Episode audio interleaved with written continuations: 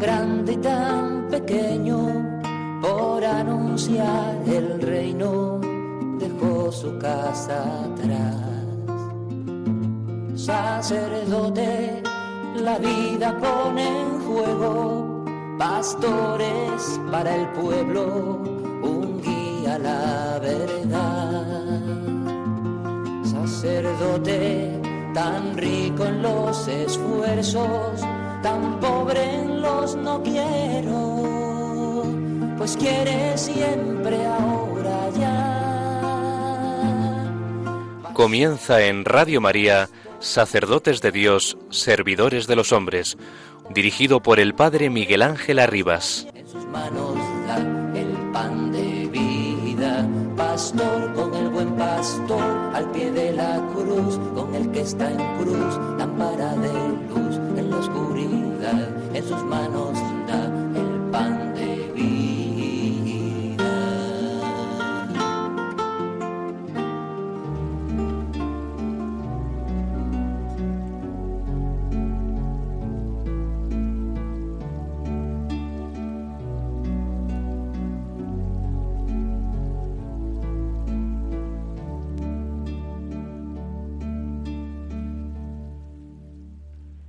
Mayor es tu misericordia que mi maldad, y por eso confío más por ti que desespero por mí. Tengo por gran merced tuya no confiar en justicia que yo tenga de mí,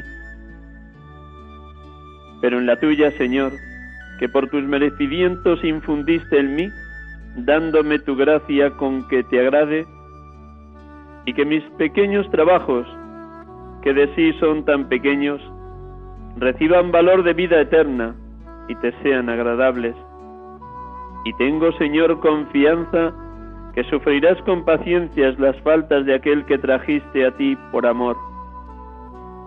Y mientras durare contigo la fe y el amor que por tu misericordia me has dado, me durará la esperanza viva que me has de salvar y que me darás perdón de mis faltas cuando te lo pida como dulcísimo Padre a su indigno Hijo, que por ser hijo lo sufre y ligeramente perdonas. San Juan de Ávila, en una carta que escribe a una señora afligida, carta 44.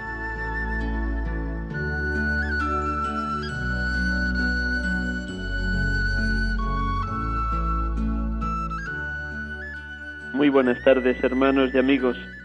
Sed bienvenidos a la a este programa de Radio María. Sacerdotes de Dios, servidores de los hombres en esta tarde de domingo, quinto domingo de Cuaresma en esta fecha del 7 de abril del 2019. Hoy hablaremos del presbítero y la infinita misericordia de Dios a la luz del Evangelio bellísimo de la mujer adúltera. Sean todos bienvenidos porque en este final de la cuaresma estamos llamados a intensificar el deseo de conversión, la llamada a la santidad, la humildad humildísima de presentarnos ante Dios necesitados de su misericordia. En este final de cuaresma acentuamos el deseo de pertenecerle por completo al Señor que nos ha llamado, elegido y consagrado para que seamos enteramente suyos en este final de la cuaresma son muchos los llamamientos que nos hace Dios de dejarlo todo, de despojarnos de nosotros mismos, de presentarnos en verdad ante Él, humildes, arrepentidos, sinceros, de que Él no se cansa nunca de perdonar. Oh Dios, crea en mí un corazón puro, renuévame por dentro con espíritu firme, no me arrojes lejos de tu rostro, no me quites tu Santo Espíritu que rezamos con el Salmo 50. Nos podría servir también de oración inicial como la que acabo de leer de San Juan de Ávila en el siglo XVI, esta otra oración de San Simón, el nuevo teólogo, monje ortodoxo del finales del siglo X y principios del siglo XI. Rezamos con él porque nada mejor que experimentar la misericordia divina a la hora de afrontar la proximidad ya de la Semana Santa y del Trido Pascual. Reza así San Simón, el nuevo teólogo. Oh Dios, que amas tanto perdonar, mi Creador, haz crecer sobre mí el esplendor de tu inaccesible luz para llenar de gozo mi corazón. No te irrites, no me abandones, haz que mi alma resplandezca de tu luz, porque la luz, oh Dios mío, eres tú. Me extravié del camino recto, del camino divino, y lamentablemente abandoné la gloria que se me había dado. Me despojé del vestido luminoso, del vestido divino, y caído en las tinieblas, reposo ahora en las tinieblas, y no soy consciente de que estoy privado de luz. Quien te posee en ti, lo posee realmente todo. No me prives de ti, Maestro. No me prives de tu misericordia. Acoge mi oración como la del publicano como la de la prostituta, oh Maestro, aunque no llore como ella. Que en este día permanezca ante ti sin condenación, para ser acogido en tu banquete de bodas, donde compartiré tu felicidad, mi buen Señor, en el gozo inexpresable de todos los siglos. Amén. San Simón, el nuevo teólogo.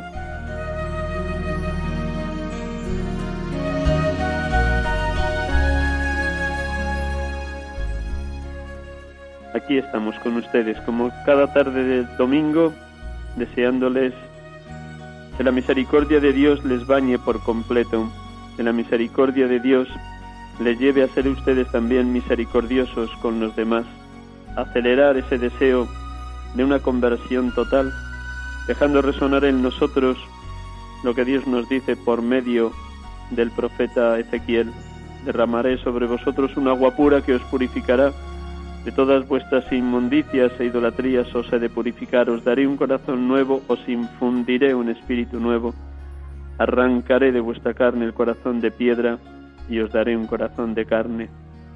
Os infundiré mi espíritu y haré que caminéis según mis preceptos y que guardéis y cumpláis mis mandatos. Recemos intensamente porque toda la iniciativa la lleva Él. Nos pide nuestra colaboración, el presentarnos humildes, muy humildes, como rezamos con el Salmo 50. Misericordia, Dios mío, por tu bondad, por tu inmensa compasión, borra mi culpa, lava del todo mi delito, limpia mi pecado, pues yo reconozco mi culpa, tengo siempre presente mi pecado. Contra ti, contra ti solo pequé. Todos los bautizados estamos llamados a vivir en permanente estado de conversión porque la meta no es otra sino la santidad. La puerta de acceso a ese camino de conversión es la humildad. Solo entrando por la puerta de la humildad aprendemos a presentarnos en verdad, en, desnudez completa ante Dios, permitiendo que su misericordia nos bañe nos transforme, nos limpie, nos purifique, nos regenere, nos recree, nos reconcilie en esa triple reconciliación que Dios nos ofrece a través del sacramento de la penitencia, reconciliados con Dios nuestro Padre, reconciliados con los hermanos en el seno de la vida comunitaria de la Iglesia y reconciliados con nosotros mismos, que tantas veces somos los peores enemigos de nuestro propio crecimiento espiritual, cuando no estamos atentos a esa misericordia de Dios o no acudimos con frecuencia al sacramento que limpia y purifica todo. Esta tarde, como cada tarde de domingo, también nos ponemos en oración. Les invito a hacer un momento de silencio para que el Evangelio de hoy, este encuentro de Jesús con la mujer adúltera, les ayude a todos ustedes a renovar el deseo sincero de ser purificados, de ser abrazados, como escuchábamos el domingo pasado en la parábola del, del Dios misericordioso, del Padre misericordioso o del Hijo pródigo, que de las dos maneras llamamos a esa parábola de Lucas 15. Hoy escucharemos este texto bellísimo del encuentro de Jesús con la mujer adúltera cuando es llevada forzadamente por escribas y fariseos. Un instante en silencio acojamos la belleza y la grandeza del, encuentro, de la miseria con el misericordioso, la miseria representada en la mujer y el misericordioso que es el Hijo de Dios, el que no se cansa nunca de perdonar. Un instante en silencio para que la palabra penetre e ilumine el momento que cada uno esté viviendo y así deseemos, anhelemos fortísimamente la misericordia de Dios. Un instante en silencio.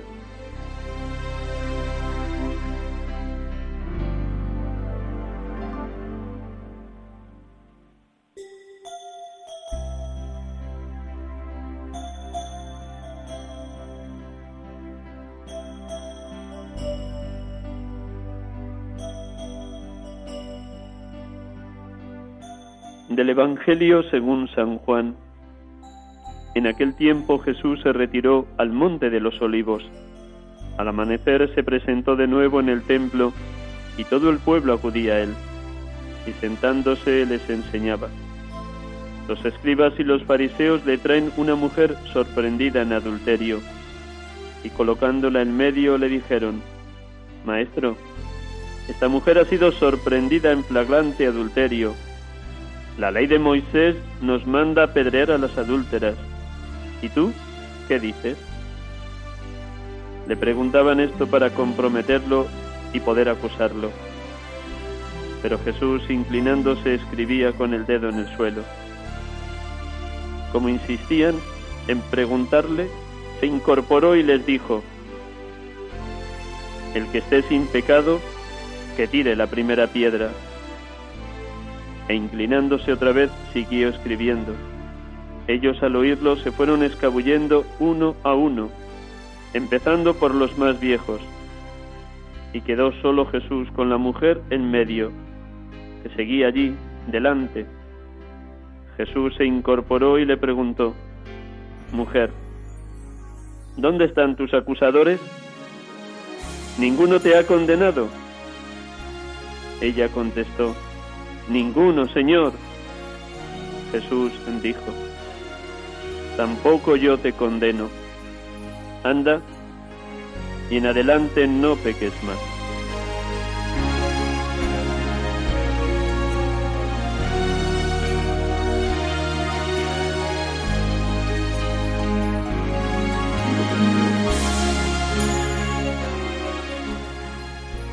Alabado y bendito seas, Padre porque haces nuevas todas las cosas. Nos ayudas a que avancemos animosamente en el camino de la conversión y en la imitación de tu Hijo, que se entregó hasta la muerte por la salvación de toda la humanidad. Bendito seas tu Dios, fuente y origen de todo bien, porque nos invitas a no pensar en lo antiguo, a no recordar lo de antaño, sino a mirar hacia adelante llenos de esperanza cómo avanza la implantación de tu reino en tantos lugares de la tierra hoy. Nos lo dices abiertamente a través del profeta Isaías. Mirad que realizo algo nuevo, ya está brotando. ¿No lo notáis? Abriré un camino en el desierto. Sí, lo creemos, lo vivimos, lo experimentamos, Padre Dios. Creemos que para ti nada imposible. Creemos que tu amor es fecundo y creador. Creemos que abres caminos de luz y de esperanza en tantas situaciones de oscuridad y de desesperación que viven los hombres de hoy. Creemos y experimentado que has estado grande con nosotros y por ello estamos alegres. Que con la fuerza de tu espíritu renuevas la faz de la tierra, renuevas la iglesia, renuevas las comunidades cristianas, las diócesis, los movimientos de iglesia, renuevas todo aquello que es tocado por tu gracia. Con la fuerza de tu Espíritu, oh Dios, la boca se nos llena de risas y la lengua de cantares, porque todo es fiesta cuando nos dejamos bañar en tu misericordia. Alabado y bendito seas, Padre Dios. Bendito y alabado seas, Jesucristo, perdonador de todas nuestras faltas, que nos muestras tu infinita misericordia cuando a la mujer adúltera le dices, tampoco yo te condeno, anda y en adelante no peques más. Gracias, Cristo Jesús, porque eres el rostro misericordioso del Padre, la revelación definitiva del amor que perdona siempre, el enviado, que con tu palabra y tus gestos, con toda tu entrega generosa, nos has revelado la infinita misericordia de Dios y sigues gritando cada día en favor de cada uno de nosotros lo mismo que gritaste en el monte Calvario cuando te crucificaban. Padre, perdónalos porque no saben lo que hacen. Gracias, Salvador de los hombres, porque en la figura de los escribas y los fariseos que te llevan a esa mujer sorprendida en adulterio, nos vemos reflejados también hoy muchos presbíteros. Cuando nos consideramos los buenos, los cumplidores de la moral, los, los estrictos en la ley, los puros. Cuando se da en nosotros la doble de corazón, cuando somos infieles al ministerio que nos ha regalado, cuando caemos en la adoración del prestigio social, cuando nos quedamos en un mero cumplimiento de la liturgia o de las normas eclesiales, cuando vemos la mota en el ojo ajeno y no reparamos en la viga que llevamos en el nuestro, entonces nos parecemos a fariseos y escribas. Perdón, perdón, perdón Señor Jesús por nuestras faltas de presbíteros. Gracias por ayudarnos a vivir en verdad, diciéndonos también hoy como la adúltera, Nadie te ha condenado, yo tampoco. Vete y en adelante no peques más. Pero también queremos escuchar de tus labios la verdad que planteaste a escribas y fariseos. El que esté sin pecado que tire la primera piedra. Gracias, Señor Jesús, por ponernos en verdad, por hacernos recapacitar, por humillarnos ante tu grandeza y renovarnos por dentro con espíritu firme al acudir a ti a través del sacramento del perdón. Gracias, Jesucristo. Bendito y alabado seas, oh Paráclito, oh Espíritu de verdad, porque nos das las fuerzas y las ganas de seguir el ejemplo de San Pablo para decir en verdad que todo es pérdida comparado con la excelencia del conocimiento de Cristo Jesús nuestro Señor estamos dispuestos a perderlo todo y a considerarlo todo basura con tal de ganar a Cristo y estar cada día más unidos en Él y con Él. Gracias, Espíritu de Amor, porque hoy nos das las fuerzas para participar de la gloria de la resurrección de Cristo, entrando también en el camino de sus sufrimientos, con la esperanza de llegar un día a la resurrección definitiva en la asamblea de los elegidos. Ayúdanos, oh Espíritu de amor, Espíritu Santo, a decir de corazón en este día, como San Pablo, olvidándome de lo que queda atrás y lanzándome hacia lo que está por delante, corro hacia la mesa, hacia el premio al cual me llama Dios desde arriba en Cristo Jesús. Bendito y alabado seas, Espíritu Santo, Espíritu de Dios, Espíritu de amor, porque haces nuevas todas las cosas haces que broten nuevos surcos en la iglesia, haces que esos brotes nuevos de esperanza en la iglesia y en la humanidad nos colmen de una luz que necesita todos los hombres y todos los cristianos en la hora presente. Gracias, porque a través de la misericordia derramada en nuestros corazones, cada vez que acudimos humildes y arrepentidos al sacramento del perdón, experimentamos la liberación de nuestro pecado, como se sintió libre de la muerte aquella mujer adúltera. Adorado seas, oh Dios amor, oh Dios Trinidad, que no te cansas nunca de perdonar, que llamas a nuestra puerta, que quieres entrar a lo más íntimo de nuestro ser, que nos quieres tomar posesión con tu luz, con tu amor, con tu verdad y tu esperanza para que así renovados en este final de la cuaresma, abiertos a tu gracia y a tu perdón, podamos mostrar al mundo que solo el perdón reconcilia los hombres, los matrimonios, las familias, las comunidades cristianas, la humanidad entera, y que colmados de tu perdón y tu reconciliación, será posible un cielo nuevo y una tierra nueva donde habite la justicia, donde los hombres nos experimentemos verdaderamente hermanos unos de otros, hijos de un mismo Padre, con la meta puesta en lo que trasciende el pecado, la muerte y al mismo Satanás, la vida en ti, la vida definitiva, la vida eterna, la bienaventuranza que todos anhelamos. Adorado, bendito y glorificado seas, oh Dios amor, oh Santísima Trinidad, oh comunión perfectísima de las tres personas, Padre, Hijo y Espíritu Santo. Gloria a ti, Dios amor, Dios Trinidad.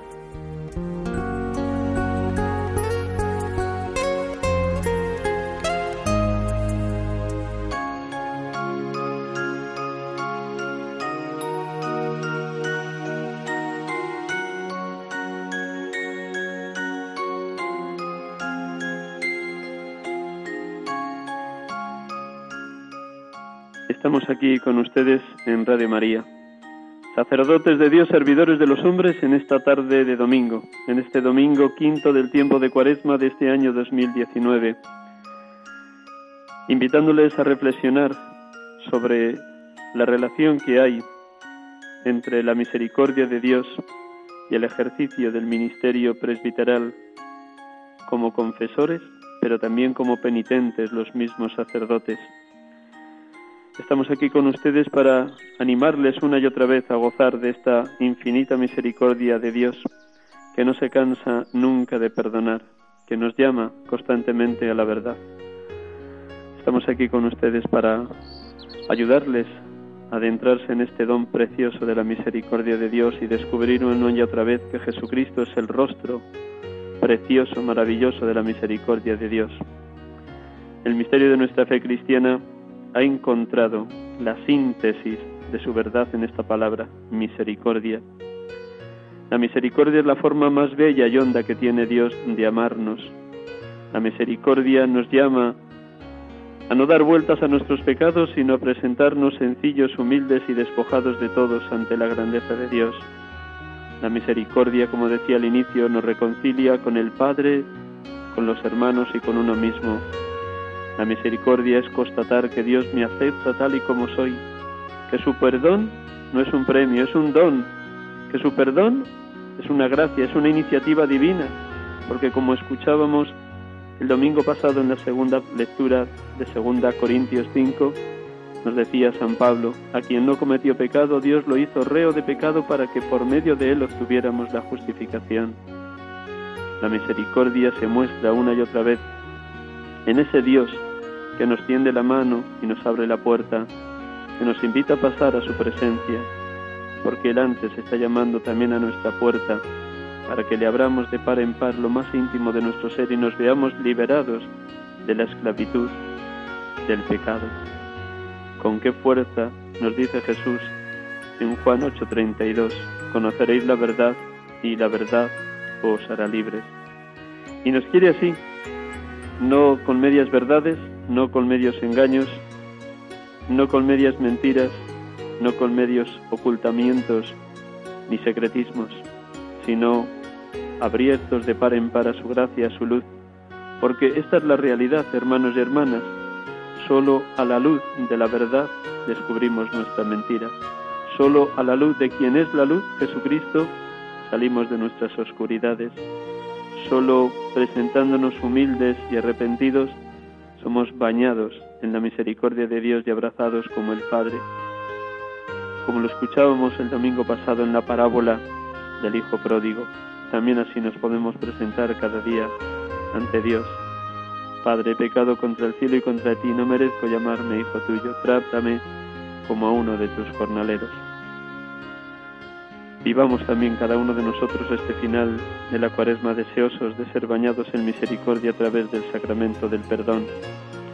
Demos gracias a Dios nuestro Padre, a su Hijo Jesucristo, por tantas y tantas experiencias de haber gozado de su infinita misericordia, de haber sido renovados enteramente a través del sacramento del perdón, de haber podido gozar de la reconciliación con el hermano cuando hemos ido a Él pidiéndole perdón Demos gracias a Dios, porque como a la mujer pecadora, como a la adúltera, nosotros somos pura misericordia, pero Él es el infinitamente misericordioso. Nos lo dice el propio Jesús en el diálogo que mantenía con Nicodemo en Juan 3:16. Tanto amó Dios al mundo que entregó a su unigénito para que todo el que crea en Él no perezca, sino que tenga vida eterna. Porque Dios no envió a su Hijo al mundo para juzgar al mundo, sino para que el mundo se salve por Él. Sí, hermanos, a esto ha venido Cristo, a salvar al mundo, a salvarnos a cada uno de nosotros, a dejarnos transformar por su infinita misericordia. Y no lo olviden, como tantas veces les he dicho, la misericordia es la forma más bella y honda que tiene Dios de amarnos. Gocemos de esa misericordia, gocemos de esa verdad que nos anima a vivir delante de Dios sin engaños, sin caretas, sin máscaras, sino en total desnudez cuando acudimos al sacramento del abrazo del Padre, escuchando aquello que nos enseña San Pablo, donde abundó el pecado, sobreabundó la gracia. Hacemos un instante de reflexión en silencio con esta música escuchamos antes de dar paso al diálogo que vamos a mantener con un sacerdote con quien enseguida vamos a conectar.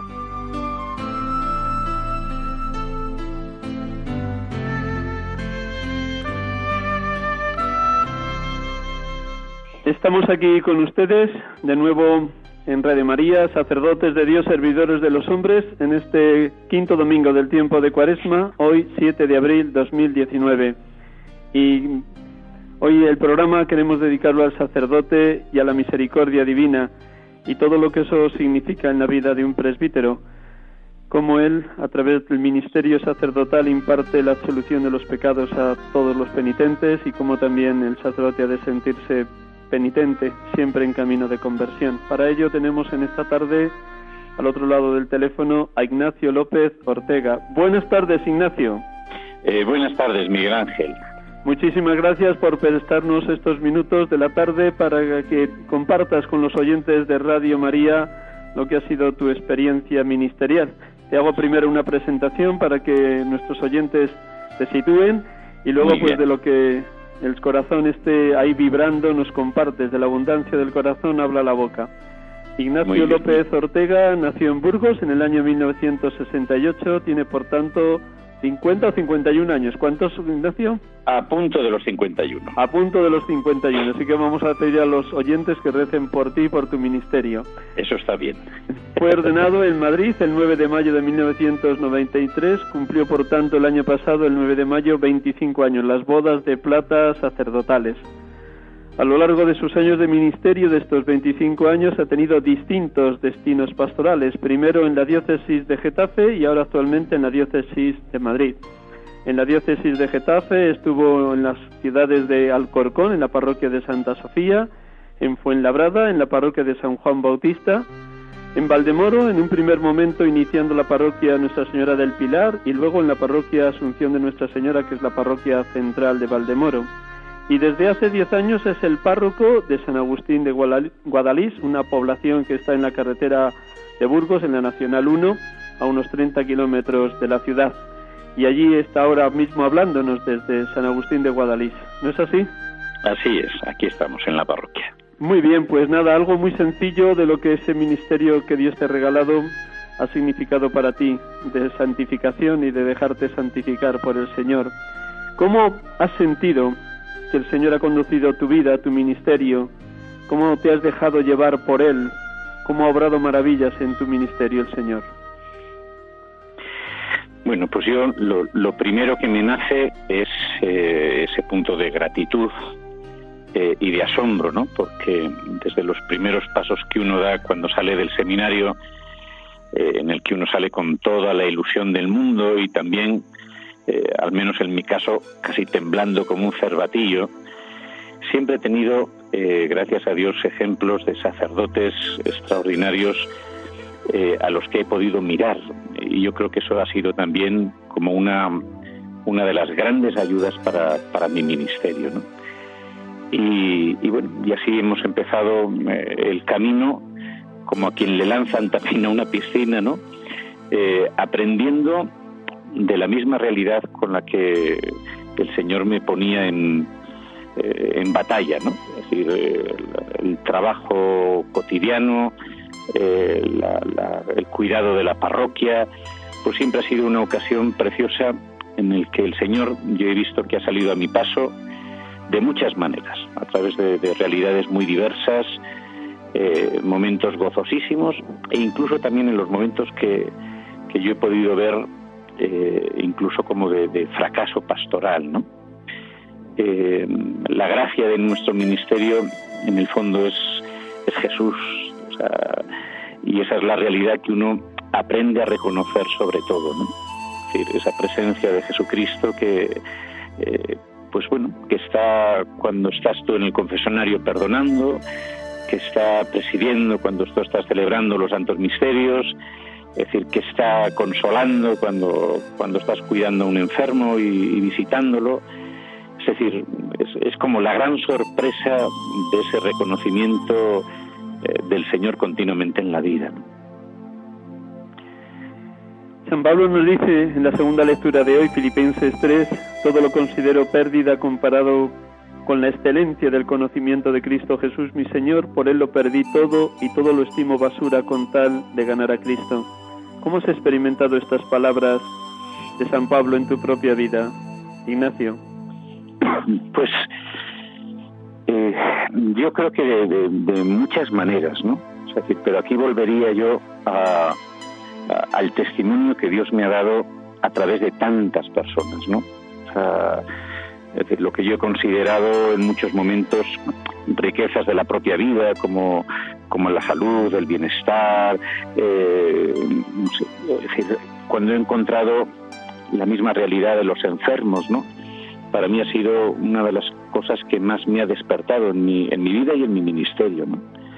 Darme cuenta cómo una realidad tan difícil como puede ser la enfermedad, eh, pues es vencida por y con Jesucristo, ¿no? Entonces uno se da cuenta que cualquier cosa en relación a Él, pues al final termina siendo una pequeñez, ¿no? Todas aquellas cosas en las que uno incluso ministerialmente se apoya, ¿no? Al principio, pues que, que te salgan bien las cosas, que puedas llegar a la gente, que puedas hacer, eh, desarrollar debidamente tu ministerio, ¿no? pues te das cuenta que bueno que tienen un valor eh, en tanto en cuanto estás unido a Jesucristo ¿no? él es nuestro tesoro. O sea yo para mí eh, pues es quizás como el aprendizaje mayor no o sea cuando San Pablo dice que todo lo estimo pérdida no pues mm, a mí me vibra el corazón porque yo quiero vivir así. O sea es verdad que no siempre esa es la realidad de mi ministerio no pero pero indudablemente yo quiero vivir de tal manera unido, apoyado, esperanzado en Él, que, así lo pueda considerar siempre, ¿no? El trato con los enfermos ha sido para ti una experiencia de la cercanía de Dios, me imagino que en el doble sentido. Por un lado, que tú has sido ministro del Señor, tanto cuando has ido a las camas o cuando has ido a los hospitales o cuando has ido a las casas para escuchar en confesión o para llevar la comunión, pero también a la vez te has visto enriquecido porque en ellos has visto el rostro de Cristo. ¿Cómo te ha enseñado el Señor a sacerdote a través de los enfermos? Pues yo creo que es uno de los momentos eh, que para mí al principio no fue fácil, porque mm, el, llegar a una casa, el hablar con un, con un enfermo con el que no puedes hablar de, de vaciedades, ¿no? De, o, con palabras eh, comunes, ¿no? de, mal consuelo, pues eso me forzaba a, escuchar y a escuchar profundamente de corazón, a darte cuenta también de, del misterio del sufrimiento y del misterio de esperanza que hay en cada persona a la que visitas, ¿no? Y luego, eh, pues quizás es como eh, darte cuenta que tú estás haciendo la visita a un enfermo, que a mí al principio me costaba la vida, ¿no? El salir de mí, el entrar en una casa, el vencer mi timidez natural y luego era percibir cómo era el Señor el que te había visitado, ¿no? Cuando habías ido a una casa, el que te había consolado, cuando habías escuchado el modo en el que estas personas desde la fe estaban viviendo sufrimientos que yo mismo me preguntaba, si yo tuviera esto, ¿cómo reaccionaría, no? sea, ha sido experimentar fundamentalmente la victoria de Jesucristo, ¿no? Esto que nos repetimos tantas veces nosotros, la victoria de Jesucristo sobre el pecado y sobre la muerte, ¿no? Pues, pues un poco ha sido esto, una experiencia de resurrección. Los aspectos de nuestro ministerio son múltiples. La predicación, la catequesis, la presidencia de los sacramentos, la dirección espiritual, el confesionario, el ser pastor que aglutina y crea comunión en el ámbito de la parroquia, el servicio a los pobres, a los que sufren. De todos estos ministerios, que todos te ha tocado ejercerlos en las distintas parroquias y envíos pastorales, en este momento, ¿con cuál te quedarías como aquel que te ha enriquecido más?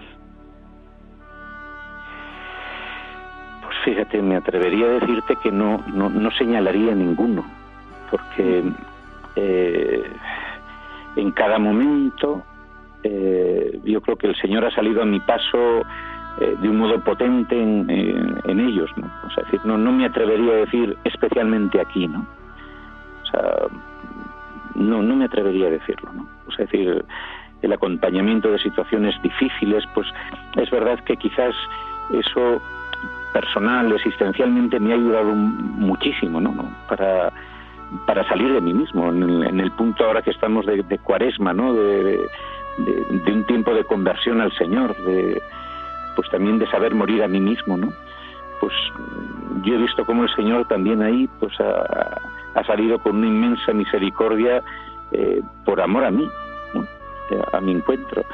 Pero cuántas veces el sacramento de la misericordia, del, del, perdón, ¿no? O sea, la, la, confesión ha sido pues también una ocasión y, y, este pues yo creo que lo he podido desarrollar en todas las parroquias en las que he estado pues con, cierta amplitud, ¿no?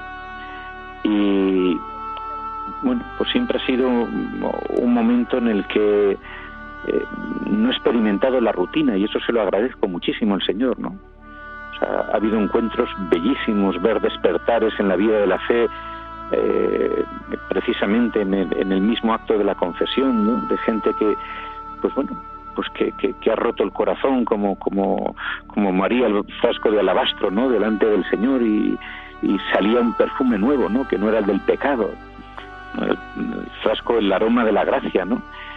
Eh, momentos de predicación en los que quizás por la misma experiencia que contaba antes de los enfermos, ¿no? De, de inicial timidez, pues te vas dando cuenta como el Señor sale sale al paso, ¿no? Va, va por delante, ¿no? Y te ayuda a lo que tú mm, pues no yo personalmente no, no me veía en un primer momento como capaz no y, te das cuenta que el Señor te capacita ¿no? y, te, y te ayuda y te acompaña y, y te ayuda como dice San Juan Crisóstomo a predicarte en primer lugar a ti mismo ¿no? la conversión la alegría eh, el ánimo la, la, pues no sé o sea, de muchos muchos de los de los puntos que señalabas, pues pues que no, no, no te diría uno especialmente. En ese ministerio de, de, confesor decías que cada penitente que ha acudido al confesionario o a ese momento penitencial ha sido como siempre nuevo para ti. Entre las personas ha habido de todo, niños, adolescentes, jóvenes, adultos, matrimonios, ancianos, enfermos, pero también has tenido la dicha de ejercer el ministerio de confesor en comunidades contemplativas de vida consagrada. ¿Qué, te ha mostrado el Señor o cómo te ha enriquecido el Señor a través de estas almas contemplativas en los monasterios donde has asistido? Pues mira, voy a poner una imagen que algunas veces aquí en la parroquia cuando me lo preguntan les digo muy sencillamente. hay veces que según he escuchado confesiones en las comunidades monásticas, eh, me daban ganas de ponerme de rodillas dentro del confesonario, ¿no? O sea, era como, como una experiencia de verdadero sobrecogimiento, pues, porque te das cuenta de la, de la delicadeza de, muchísimas almas, ¿no? O sea, del amor a Jesucristo, del cuidado, del trato con Él, de la caridad y de la solicitud para con los hermanos, ¿no?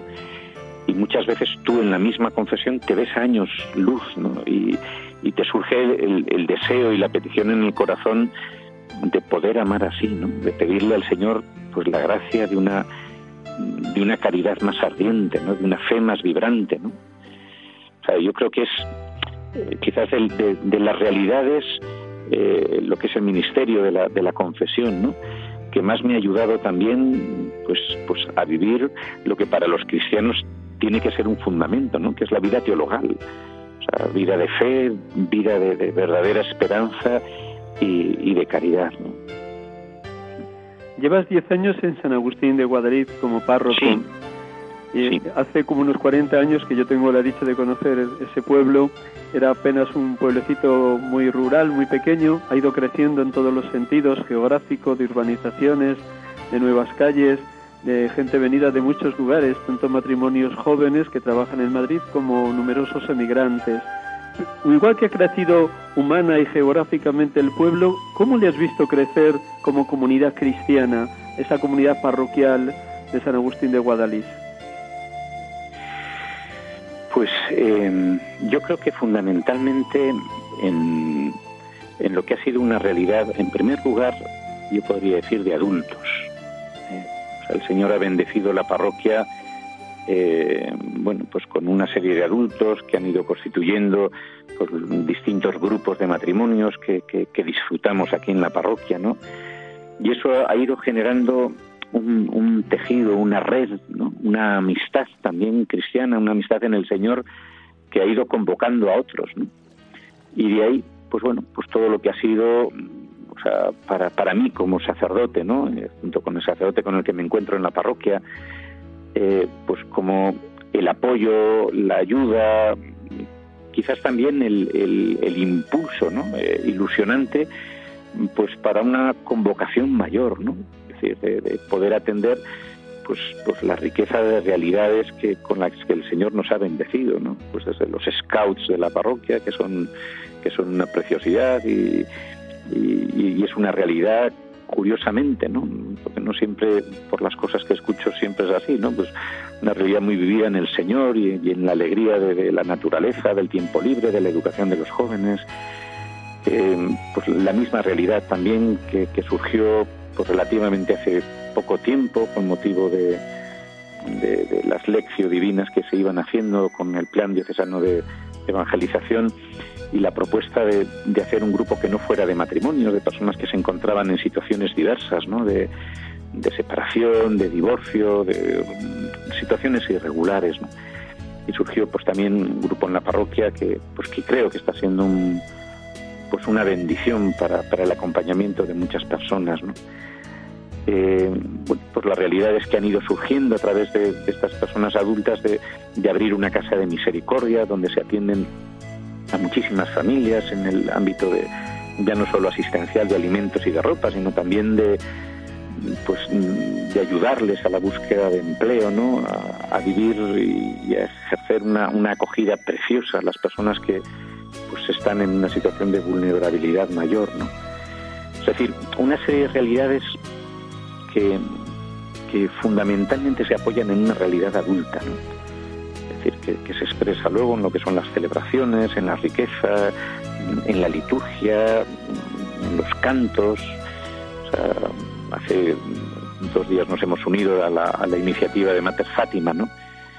Y, la verdad que salíamos todos reconfortados de ver, nosotros lo hicimos un poquito más tarde, a las 10 de la noche, de 10 a 11, un tiempo de adoración, en la meditación del rosario y pues bueno, salíamos conmovidos, ¿no? La, iglesia estaba llena, habían asistido familias completas, eh, con un verdadero pues ardor, ¿no? Un verdadero fervor de corazón.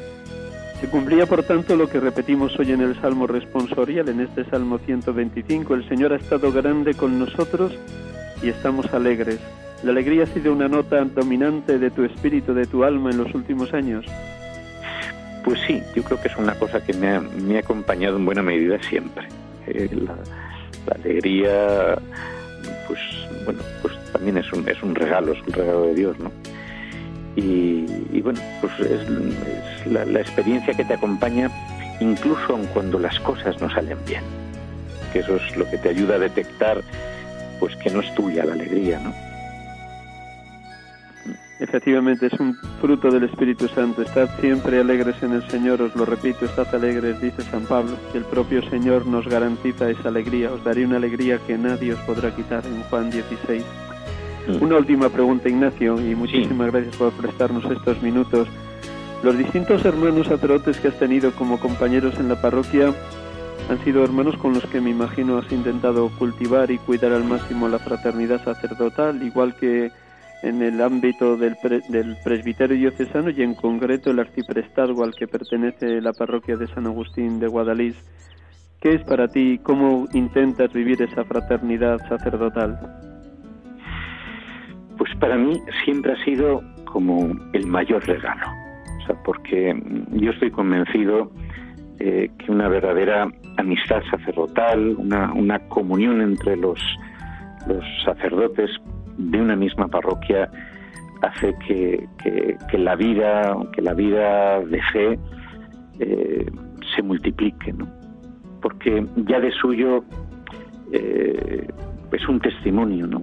Es, es la, la, visualización en un mundo tan roto, ¿no? Tan fragmentado, tan, tan de rupturas, pues que es posible, ¿no? Que es posible amarse en, la diferencia, ¿no?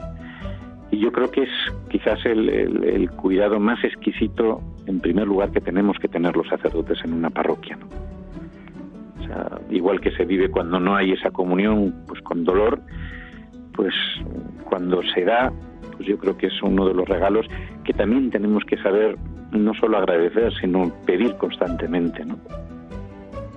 hay una petición que a mí siempre me ha acompañado, que me dijeron que hacían los cartujos, eh, pues muy habitualmente, ¿no? Y era, concede, Señor, santidad a tus sacerdotes para que tu pueblo se alegre contigo.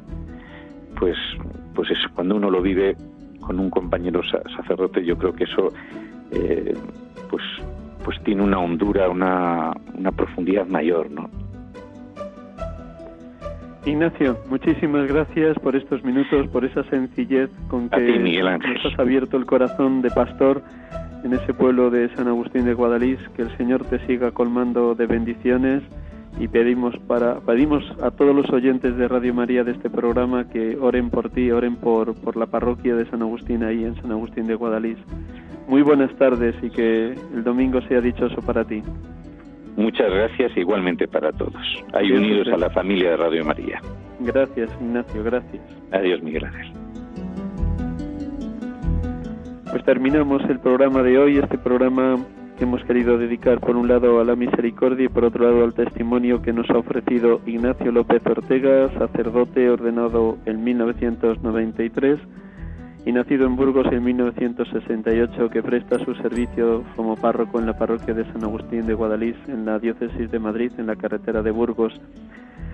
Y damos gracias a Dios porque su misericordia no tiene fin y porque su misericordia llega de generación en generación a todos los hombres y mujeres que se abren a la gracia. Concluimos el programa de hoy con unas palabras también de San Juan de Ávila como iniciábamos al inicio del programa nos hablaba al final de su intervención Ignacio de lo importante que es la santidad de los sacerdotes y apelaba a una oración que rezaban y siguen rezando los cartujos por la santidad sacerdotal.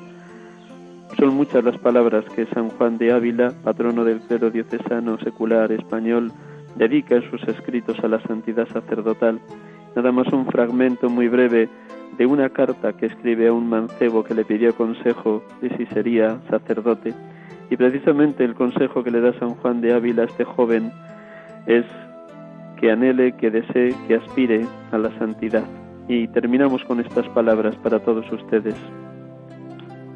Oh, si supiéredes que da la vía de ser sacerdote en la tierra y qué cuenta le han de pedir cuando salga de aquí. No se puede explicar con palabras la santidad que se requiere para abrir y cerrar el cielo ejercitar oficio de ángeles y con la lengua, y al llamado de ella, venid el hacedor de todas las cosas, y ser el hombre hecho abogado por todo el mundo universo, como lo fue Cristo en la cruz. Con estas palabras de San Juan de Ávila, de la santidad que se requiere para ser sacerdote, despedimos el programa de hoy. Muy buenas tardes, gracias por su escucha Oren por los sacerdotes, exíjanos con mucho amor de hermanos que seamos sacerdotes santos. Feliz tarde de domingo y hasta el próximo domingo, si Dios quiere. Buenas tardes.